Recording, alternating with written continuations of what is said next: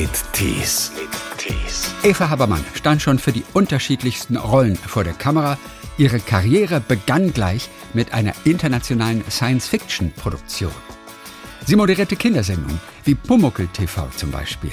Mittlerweile hat sie ein Faible für Fantasy- und Trashfilme. Trash-Filme sind nicht unbedingt gemacht, weil man sagt, ich will jetzt was machen, was total billig aussieht, sondern ist, weil man jetzt nicht die große andere Chance hat. Eva ist mittlerweile sogar selbst Produzentin. Ja, das klingt, das klingt geil irgendwie, aber Produzentin heißt einfach nur, du bist eigentlich derjenige, der alles macht, alles tut, für alles Verantwortung hat. Um die Produktion ihres neuen Films Trolls World, den es jetzt im Streaming und auf DVD gibt, gab es viel Ärger.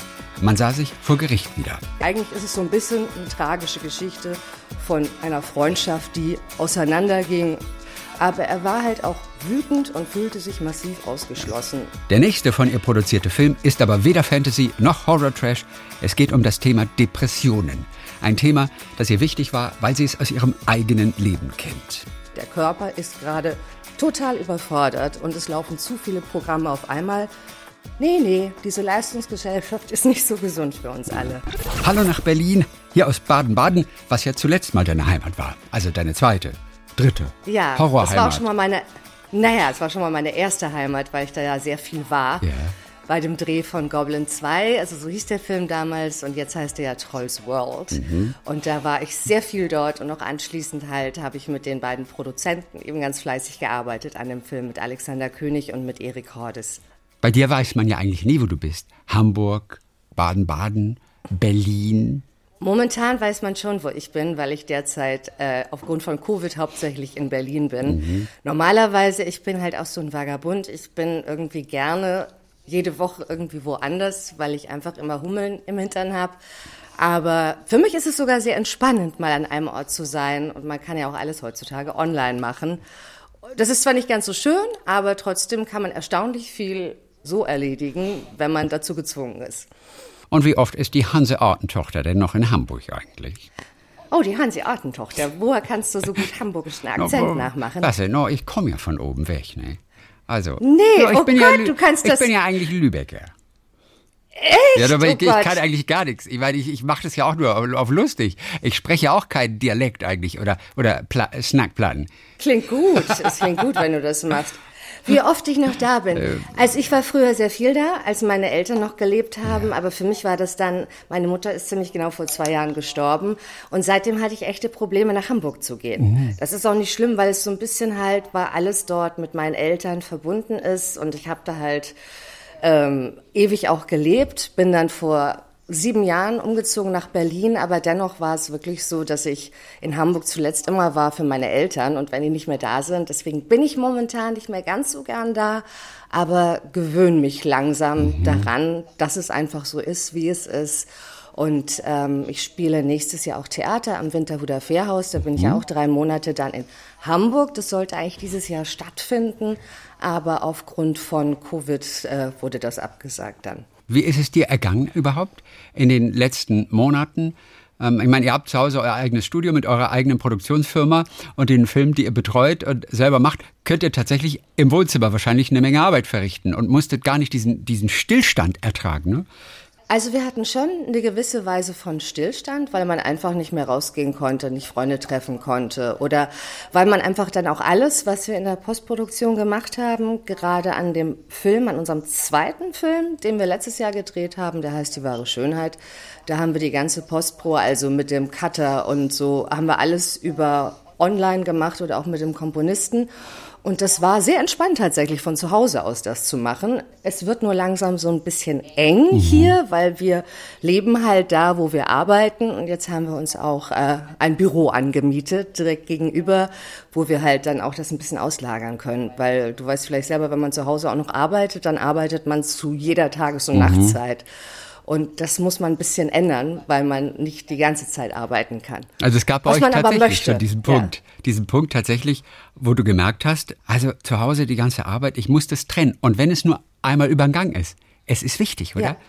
Es ist wichtig, obwohl ich muss mich daran auch, also wir haben jetzt momentan das Büro angemietet, arbeiten aber trotzdem noch von zu Hause aus, obwohl es nur 100 Meter weg ist. Wir müssen da langsam die Gewohnheit reinkriegen, Weil es ist halt so, seitdem wir das machen mit der Produktionsfirma, gerade wenn man so neu ist, muss man halt wirklich Gas geben und wir arbeiten teilweise irgendwie 14 Stunden am Tag, wir arbeiten Sonntag, samstags, aber auch weil es Spaß macht und weil du halt Gas geben musst, wenn du neu bist und wenn du in dem Sinn ein Start-up-Unternehmen hast und erstmal dir etwas erarbeiten musst. Was mich aber auch nicht stört, weil es mhm. macht mir sehr viel Spaß. Ich habe, ich arbeite mehr, ich mehr, ich, mehr denn je. Also mhm. ich habe als Schauspielerin deutlich weniger Stunden gearbeitet als jetzt als Produzentin. Ah, wie das klingt, ne? Als Produzentin plötzlich. Ja, das klingt, das klingt geil irgendwie, aber Produzentin heißt einfach nur, du bist eigentlich derjenige, der alles macht, alles tut, für alles Verantwortung hat. Also ja. der bestrebenswerteste Job ist oder erstrebenswerteste Job ist es nicht.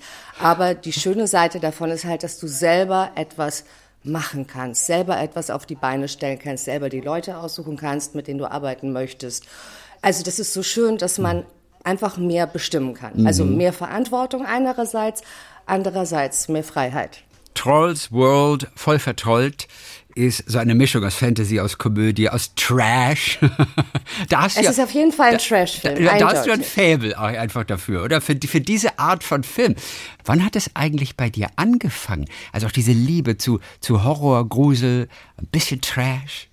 Ich glaube, das hat bei mir angefangen, als ich mit 19 Lex the Dark Zone gedreht hatte. Das war Science Fiction mhm. und das war ja auch Trash. Das haben wir gedreht in Kanada. Das war so eine kanadisch-deutsche Koproduktion, die einfach, also eine Serie, die komplett neu angelegt war. Ich weiß nicht, ob du sie mal irgendwie gesehen hast. Das, das ist, ist ganz entweder lange die Leute her, ja. mhm. ja, die Leute fanden es total super oder auch nicht, weil das war halt auch Trash. Trash ist ja oft daraus geboren, dass man nicht das Budget hat, so wie die Hollywood Fokus und dass man deswegen versucht, mit einfacheren Mitteln trotzdem tolles Ergebnis zu finden. Und dafür muss man dann halt kreativ sein und sich einfach andere Sachen überlegen. Aber oft ist es halt so, dieses Produkt an sich sieht immer halt, das sieht halt immer nicht so teuer aus. Ist es ja auch nicht, nee. wie die großen Produktionen, aber da steckt dann ganz viel wirklich Leidenschaft dahinter. Und ich mag es eben, das zu sehen hinter diesen Filmen, weil Trash-Filme sind nicht unbedingt gemacht, weil man sagt, ich will jetzt was machen, was total billig aussieht, sondern ist, weil man jetzt nicht die große andere Chance hat und weil man einfach nicht die Millionen hat. Und ähm, wir haben auch ein sehr lustiges äh, Making-of von unserem Dreh in Baden-Baden mhm. gemacht. Das ist, hatten aus 80 Stunden Material. Wir hatten nämlich auch immer einen Making-of-Kameramann.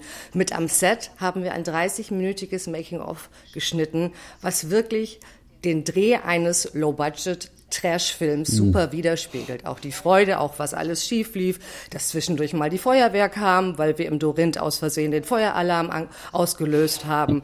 was alles so passieren kann, wenn der Tag lang ist. Und ich finde, dadurch, wenn man das sieht, erkennt man erst so ein bisschen, wie das entstanden ist, was auch eigentlich gerade bei so einem Trash-Film total wichtig ist, dass man weiß, wie kommt das zustande. Wie habt ihr den Feueralarm im Hotel ausgelöst?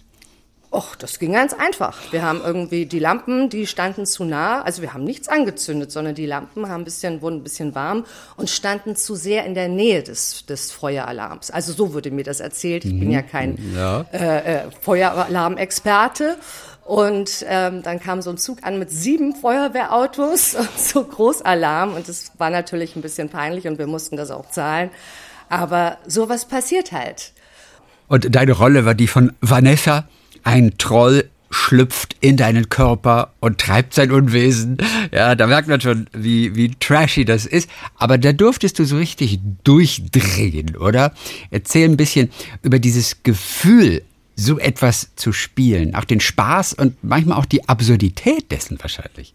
Für mich war es so, dass ich das Drehbuch bekommen habe. Die hatten mich kontaktiert über meine Agentur, also der Regisseur und der Produzent. Und ich habe dann das Drehbuch gelesen und das war so abgefahren. War allerdings so geschrieben, ich hatte es dann auch einem Freund von mir gezeigt, der meinte, ihr braucht da ein mega Budget, ihr könnt das so nicht drehen. Mhm. Ich so, ja, ich hoffe aber trotzdem, dass die das drehen.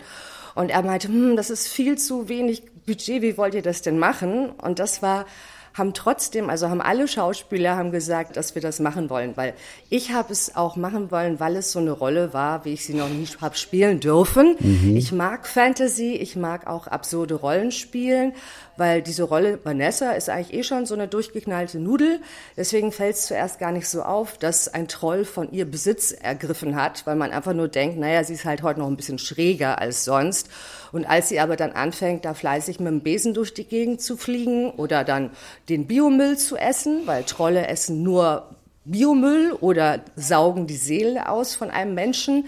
Dadurch wurde es dann schon klar, dass sie irgendwie nicht mehr ganz normal ist. Aber natürlich macht es Spaß, sowas mal zu spielen, weil es so absurd ist und dann auch einfach in dem ganzen Setting. Das ist ja schon, also ich glaube, der Film ist mehr Fantasy als Horror weil, ähm, naja, muss man ihn sich selber anschauen. Er ist nicht so gruselig, weil er eher lustig ist. Es gibt von diesem Film tatsächlich auch eine ursprüngliche Version. Ihr habt aber sozusagen eine zweite Version daraus gemacht. Ihr habt die Rechte auch aufgekauft und habt euer Ding daraus machen lassen. Was ist es eigentlich für eine Geschichte? Was war denn das Problem überhaupt am Anfang?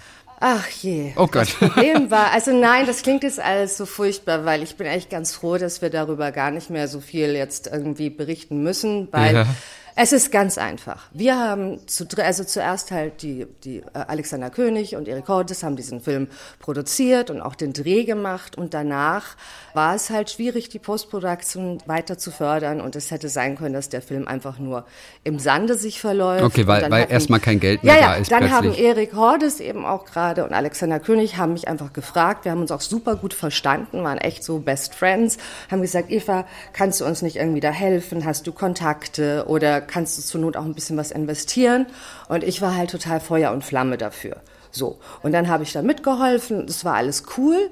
Und dann war es halt irgendwann leider so, dass, was heißt leider? Ich habe mich halt in meinen Freund verliebt, in Alexander König. Mhm. Und ab dem Moment war irgendwie halt echt aus dieser super funktionierenden Dreierteam war auf einmal so der Ofen aus, beziehungsweise Erik fühlte sich halt extrem irgendwie außen vor, obwohl er das gar nicht war, aber sowas ist einfach möglich und kann passieren.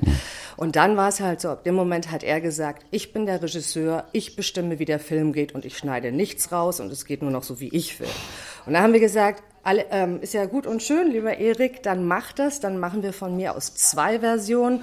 Du machst die Version, wie du sie für richtig hältst und wir werden einfach gerade auch für Amerika Sachen rausschneiden, die zu sexuell sind oder die als Witz zum Beispiel, da kommt eine Madame Pimel vor, die angeblich einen Penis hat, wo man das die ganze Zeit, also man rätselt die ganze Zeit im Film die anderen Figuren über sie und das kommt in Amerika überhaupt nicht gut an. Mhm. Also Witze über Transgender in dem Sinn, auch wenn das echt harmlos ist, kommen nicht an. Das Siegel von dem Buch war ein Hexagramm. Ein Hexagramm sieht ist leider eins zu eins der Judenstern, auch wenn es eigentlich ein Zeichen aus dem Mittelalter der mhm. Alchemie ist. Und wir haben das eben auch dann in 140 Shots ersetzen lassen, mhm. weil du kannst nicht ins Ausland ein, ein, ein Film verkaufen, wo du ein magisches Buch hast, der bösen Flüche, was du öffnest mit einem Judenstern. Mhm. Das ist eine sehr, sehr, sehr schwierige Message, wenn man in Deutschland wohnt, weil für die ist das völlig klar dass es das bedeutet. Und das wurde beim Dreh halt auch nicht beachtet. Mhm. Und deswegen, wir hatten halt, oder ich hatte auch besonders dann viele Anmerkungen, weil ich mich eben auch informiert habe, was, also man muss ja an so viele Sachen denken, weil es geht letztendlich nicht darum, dass uns der Film super gefällt. Natürlich geht's da auch um, aber in erster Linie muss man das auch verkaufen können. Und wenn man dann einem Amerikaner jemanden den Film zeigt und der sagt, was zum Teufel ist da, was ist das mit diesem Judenstern da? Und du sagst, äh, das ist nur ein Hexagramm. Das ist keine gute Erklärung. Von daher gab es dann zwei Versionen. Und es taucht Allerdings, ja überall auf, ständig das Buch, oder? Weil du sagst, 140 Einstellungen ja, musstet ihr nochmal neu machen. 140 Einstellungen. 100, nein, mussten wir nur nach. Also mit, mit Special Effects okay. haben wir mhm. dieses Siegel okay. neu gemacht ja. auf einen anderen Stern, der eben nicht so diese Vorbelastung ja. hat. Und es gibt ganz viele Sachen, an die man erstmal nicht denkt, wenn man einen Film macht. Man denkt ja auch gar nicht erstmal so groß, dass man den irgendwie überall verkaufen will. Das kam dann einfach nach und nach, weil das Projekt wurde dann halt auch immer teurer. Dann habe ich auch halt Geld investiert, damit der Film fertig wird. Und dann dadurch kurz, also ich fasse es jetzt mal ein bisschen kürzer, dadurch gibt es zwei Versionen. Seine ist mhm. sechs Minuten länger als unsere. Ist also auch kein guter Director's Cut. Und dann ging die Firma halt leider bankrott, was einfach passieren kann bei so einer kleinen Firma. Aber es war klar, dass nur eine Version am Ende überlebt letztendlich. Nein, das war nicht klar. Nee? Als wir noch, als wir noch zusammen gearbeitet haben, haben wir gesagt, komm, wir bringen dann die eine Version, also die normalere Version bringen wir erst raus, ja. also jetzt für die wir uns halt eingesetzt haben und seine wäre dann so eine Art Special, was man dann irgendwie ein halbes Jahr später rausbringt, weil das ist eben politically totally incorrect. Also unsere ist ja schon unkorrekt, aber dann ist sie noch unkorrekter. Wir haben gesagt, okay, Erik haben wir gesagt, wir machen es so, wir können uns ja so einigen, weil das muss ich noch mal ganz kurz erklären. Wenn eine Firma insolvent geht und sie kein nichts mehr hat, was man verkaufen kann, verkaufen die das einzige Wertstück, was es noch gibt, weil es halt Gläubiger gibt, die halt dann gerne wieder Geld bekämen. Und wir haben halt infolgedessen, also ich habe dann Phantomfilm gegründet, weil ich dann eben auch diesen Film weiter voranbringen wollte, weil Merkur-Film konnte es damals nicht mehr. Wir haben ihn ganz offiziell da rausgekauft, um ihn fertigzustellen, weil ich eh schon so viel Geld und Zeit und Liebe und alles da rein investiert hatte. Wir haben versucht, uns auch mit Erik zu einigen. Wir haben ihm gesagt, hör zu, wir bringen jetzt unsere Version, also wir verkaufen halt unsere zuerst und du kommst halt als Director's Cut dann mhm. äh, ein Jahr später raus. Das ist doch total geil, so für die Fans. Und das wollte halt auch nicht. Es ist sehr verworren, es ist eigentlich sehr persönlich. Ja. Eigentlich ist es so ein bisschen eine tragische Geschichte von einer Freundschaft, die auseinanderging von, also eben von anderen Umständen. Und äh, also mich und Alex hat das unglaublich verletzt, was da passiert ist, weil alles, was da so gesagt wurde mit Film geklaut und so weiter, und das ist alles einfach nicht wahr. Das kann sein, dass er das so empfunden hat, aber er war halt auch wütend und fühlte sich massiv ausgeschlossen, obwohl das nicht so gemeint war. Und dann wollte er wenigstens das alleinige Sorgerecht haben. Das ja. ist ja wie im Filmbusiness hier. Ja, es ist wie im Filmbusiness und deswegen, du musst nicht glauben, dass es im Independent-Business irgendwie und, noch irgendwie gezähmter zugeht. Als, also da, also Independent-Film-Business ist echt wild, ja, weil da ganz viele Leute einerseits sehr, sehr, sehr sich einbringen, andererseits auch jeder irgendwie oft seinen eigenen Kopf hat und sagt, wenn ich sowas schon mache, dann möchte ich, dass das passiert, was ich will. Mhm. Und man sollte aber wollen, dass das passiert, was am besten ankommt, weil du willst ja auch, dass der Zuschauer es sieht und die Änderung, du wirst sehen, es ist auch eigentlich wirklich eins zu eins derselbe Film, obwohl seine Version halt mittlerweile verboten ist, weil die einfach, er kann ja nicht einen Film rausbringen, der keine Rechte hat. Ich kann ja auch nicht einen Film nehmen von Till Schweiger und den rausbringen. Aber Mittlerweile hat sich das beruhigt, Und weil das es auch gut. einfach vor Gericht ausgefochten wurde. Ja. Es ist sehr anstrengend, das so zu machen und es ist keine gute hm. Idee, einen Film so zu machen, dass man von vornherein eben die Post-Production nicht fertig geplant hat. Aber ja. das sind alles Sachen, durch die man lernt und die man dann auch schlauer wird und eben solche Situationen ja. dann auch verhindert. Natürlich. Etwas ruhiger ist es natürlich bei diesem anderen Film, an dem ihr auch zu Hause noch ganz viel Post-Production gemacht habt die wahre Schönheit. Das ist mal wieder eine ganz andere Rolle. Ja. Wo du auch die Hauptrolle spielst als äh, ja, Alkohol, Tabletten, abhängige Ehefrau. Ein Film, der auch noch gar nicht draußen ist? Also den Film, der ist noch nicht draußen. Mhm. Wir haben ihn jetzt gerade fertiggestellt. Wir wollen ihn jetzt auf Festivals schicken. Und wir äh, suchen auch gerade einen Verleih dafür. Mhm. Das machen wir dann ab 1. November, wenn der Film komplett fertiggestellt ist. Dieser Film ist jetzt ein Film, der wirklich auch von Anfang an, sagen wir mal, auf meinem Mist mitgewachsen ist, weil ich wollte einen Film machen über das Thema, über das Thema von Depression gepaart mit Alkoholabhängigkeit, weil mich einfach das Thema auch bewegt, weil ich so viele Menschen auch kenne, die einfach Depressionen haben, auch gerade in dem Business und das Schlimmste ist eben dann, wenn die selber sich dafür schämen und sich keine Hilfe holen und die Umwelt nicht davon, damit umgehen kann. Und genau davon handelt unser Film, nämlich von einer intakten Familie, wo die Mutter aber durch einen Unfall ähm, Depressionen bekommt, weil sie nicht mehr laufen kann, weil sie Schmerztabletten nimmt und dadurch auch immer mehr trinkt, um sich ihre Schmerzen und alles ihr Unglück zu betäuben und dass eben auch die Umwelt damit null umgehen kann. Der Mann mhm. verliebt sich schnurstracks in ein anderes Mädel, die Tochter ist nicht mehr zu Hause und hängt nur mit den falschen Leuten ab. Und wir wollen mit diesem Film, oder ich will damit aufmerksam machen, ich habe an dem Film ja auch das Buch mitgeschrieben mit dem mhm. Regisseur, mhm. Krishna Ashubati, der kommt aus Indien und der ist ein sehr poetischer Regisseur. Und ähm, ich wollte einen Film machen mit einem tiefen, schwierigen Thema. Weil es dich aber auch äh, selber bewegt hat, weil du auch selber natürlich durch schwierige Zeiten gelaufen bist, als die Beziehung zu Ende ging, auch Alkohol ja. mal ins Spiel kam, auch, ja. auch, auch du, Depression und, und du es aber tatsächlich geschafft hast, dich da selber irgendwie rauszuziehen und selber Hilfe zu holen. Wie hast du das geschafft? Das ist ein Schritt, den kriegen ganz viele eigentlich nicht hin. Wie hast du es damals geschafft? Ähm, Bei mir ist es so, dass ich also mein Leben lang das schon kenne, dass ich immer so Ups und Downs habe, so ein bisschen so kreativ, wenn man so sagt, mal Hochphasen, mal Tiefphasen. Oft halt, wenn man dreht, total, wuhu, toll ist die Welt. Wenn man dann danach irgendwie frei hat, dann fällt man auf einmal so ein Loch, weil man erst, weil man gerade sich total verausgabt hat. Mhm. Und ähm, wenn dann noch privat irgendwas kommt, das ging mir auch so nach dem Tod meines Vaters, wenn dann irgendwas kommt, was dann noch zusätzlich das, das ganze Gerüst quasi bedroht und ja. dann droht alles einzubrechen. Und da bin ich halt auch relativ vernünftig oder auch vorsichtig oder ich kenne mich auch zu gut, weil ich gesagt habe, das, wie ich mich gerade fühle und wie ich auch agiere, mhm. ist nicht normal. Und, ähm, und dann ist für mich auch wirklich das Beste gewesen, wirklich mich rauszuziehen dass man wirklich dann halt in eine psychologische Klinik geht, damit man, also psychosomatische Klinik, mhm. das ist ja nicht wie als wäre man im Irrenhaus und man wird eingesperrt, sondern das sind einfach lauter Leute, die sich wirklich einfach übernommen haben. Das sind ja einfach seelische Überlastungen. Die einen waren, also die einen waren Lehrer, die anderen waren das. Und was ich eben so interessant fand bei dem Absolut eine Sache, auch, die jedem jederzeit rein theoretisch passieren kann, wenn irgendetwas passiert. Ne? Also das. Nee, man, man braucht schon die Disposition dafür. Es gibt Leute, die sind nur wahnsinnig traurig, mhm. aber die kriegen dann keine Depression. Eine Depression ist für mich so eine ähm, so eine Reaktion vom Körper, dass der Körper einfach irgendwas nicht packt mehr. So ähnlich wie wenn jemand Burnout bekommt, weil er im Büro ist und immer gemobbt ist, wenn er selber das nicht entschließt, ich gehe da nicht mehr hin, sagt der Körper, du, ich kriege jetzt einfach Angstanfälle, du wirst da nicht mehr hingehen, weil ich weiß, uns tut das nicht gut. Mhm. Der Körper macht das ja nicht aus Versehen. Der Körper ist gerade total überfordert und es laufen zu viele Programme auf einmal.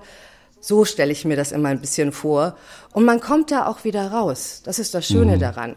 Es ist nur oft, glaube ich, bei Leuten, die das das erste Mal haben, dass man auch gar nicht weiß, was es ist und warum, also das so lange dauert. Und bei mir, da ich mich halt auch sehr viel damit beschäftige, auch generell, wie Menschen sind oder mit meinen Rollen, habe ich gemerkt, das bin nicht ich. Das ist jetzt gerade irgendwie was anderes. Und also irgendwie muss ich jetzt einfach mal ganz, ganz doll auf mich aufpassen, weil sonst gibt's ein Problem. Mhm. Meine Eltern haben mir natürlich da auch ganz toll zur Seite gestanden. Und ähm, es war auch gar nicht schlimm. Ich muss ehrlich sagen, da drin die Menschen waren wirklich normaler und wollten mehr an sich arbeiten als manch, also als viele, die draußen rumlaufen mhm. und sich total normal finden. Und und was hat dir besonders normal. geholfen dann in der Zeit, als du in, in der Klinik erst einmal warst? Das waren ja, glaube ich, ein paar Wochen nur. Was hat dir besonders geholfen? Besonders geholfen hat mir einfach das Ding, dass ich wusste, ich muss nicht rausgehen und performen. Weil das Schlimmste ist, wenn du depressiv bist, wenn du auf einmal irgendwas bekommst, wo du was erledigen musst und du bist einfach nicht ready dafür. Du hast auf einmal die Möglichkeit, wirklich zu sagen, so, Full Stop, jetzt bist du mal endlich nur für dich da, jetzt kümmerst du dich um deine Seele, jetzt guckst du nach, was ist. Ich fand ganz besonders toll die Gespräche dann mit Psychologen, einfach über Sachen sprechen und sie besser verstehen und auch einfach mal keinen Terminstress, wirklich zu sagen, du musst nichts tun. Du hast keinen Druck. Man muss nämlich das Wichtigste ist, wenn man sich eh schon so überfordert fühlt, dass man den Druck rausnimmt. Weil den Druck machen wir uns ja selber, dieses toll sein müssen, funktionieren müssen. So wie die Leute in den Magazinen. Man ist schön, man ist jung, man ist toll, man ist fröhlich, hat ständig Sex, hat den besten Partner der Welt, hat Kinder, kann alles gleichzeitig machen. Das ist aber nicht wahr. Wir sind alles nur Menschen. Und dessen muss man sich wirklich bewusst werden, weil dadurch werden Depressionen nur gefördert. Mhm. Weil dann haben Leute, die Depressionen haben, das Gefühl, ich bin Versager, ich kann nichts, warum kriege ich nichts hin? Nee, nee, diese Leistungsgesellschaft ist nicht so gesund für uns alle. Du hast für diese Rolle auch ganz schön zugenommen, mit Absicht. Ich glaube 15 Kilo, wenn es stimmt. Ja, also ich habe da ein ziemlich krasses Foto, auch wie ich damals aussah. Ich erschrecke mich auch immer ein bisschen.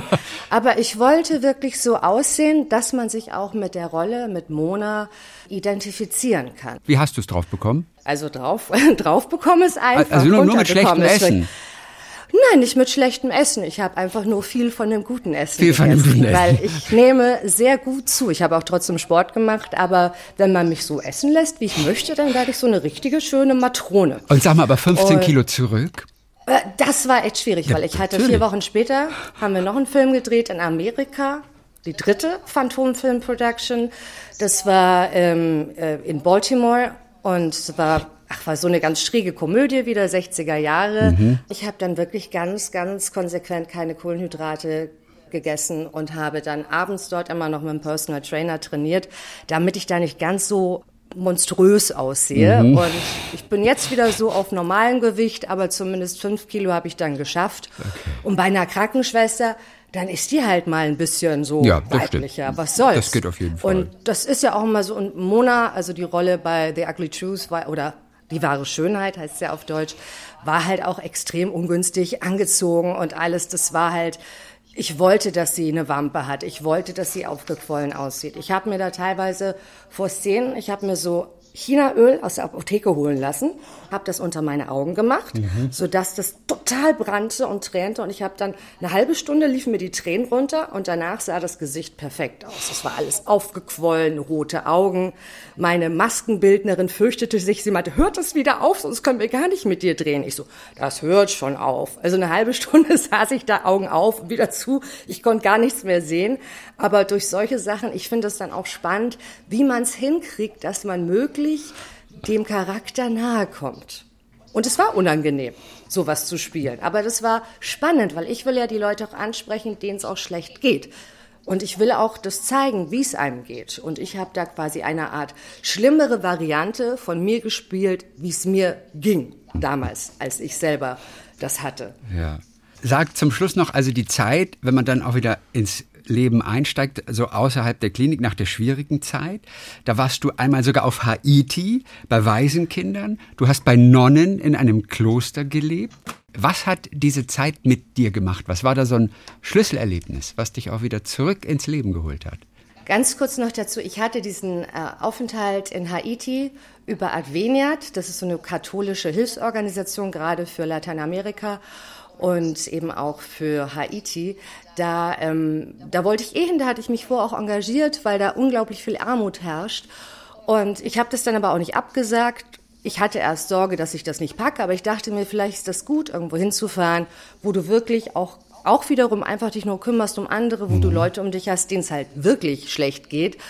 Aber das, das stimmt, war jetzt anderen nicht so der helfen Gedanke. ist immer gut. Ja. Fürs eigene Gefühl, für die eigene Psyche ist es immer gut, anderen zu helfen. Nicht nur das, auch um sich selber besser einordnen zu können, mhm. weil man sieht dann wirklich, die haben wirklich nichts zu essen, die leben im Dreck und die Kinder sind trotzdem, wenn sie dann zur Schule gehen, was zum Beispiel eben Adveniat denen ermöglicht, weil sonst ist dieses Land sehr, sehr nicht sozial gebaut. Also die Leute eigentlich, die verhungern einfach nur oder ist wirklich schlimm, was da los ist. Aber ich habe da so fröhliche Kinder gesehen. Es war einfach toll, Leute zu sehen, die trotzdem, trotz ihrer Armut, trotz allem, was ihnen da passiert, so einen guten Spirit hatten und trotzdem so glücklich sind. Und es war sehr schön, mit denen zu arbeiten und denen was Gutes zu tun. Eva Habermann. So ein bisschen aus diesen Erfahrungen aus der schwierigen Zeit spielt dann mit rein in den Film Die wahre Schönheit. Aber der kommt erst noch. Jetzt haben wir erstmal Trolls World, der herrliche Trash-Film in Baden-Baden gedreht. Der erscheint noch jetzt als DVD und als Blu-ray. Er ist auch bereits online zu sehen seit dem 9. Oktober. Voll vertrollt. Ja. Eva Habermann, Dankeschön für heute und äh, ja. Grüße nach Berlin. Ja, danke dir. Bis dann. Ciao. Talk mit Tees.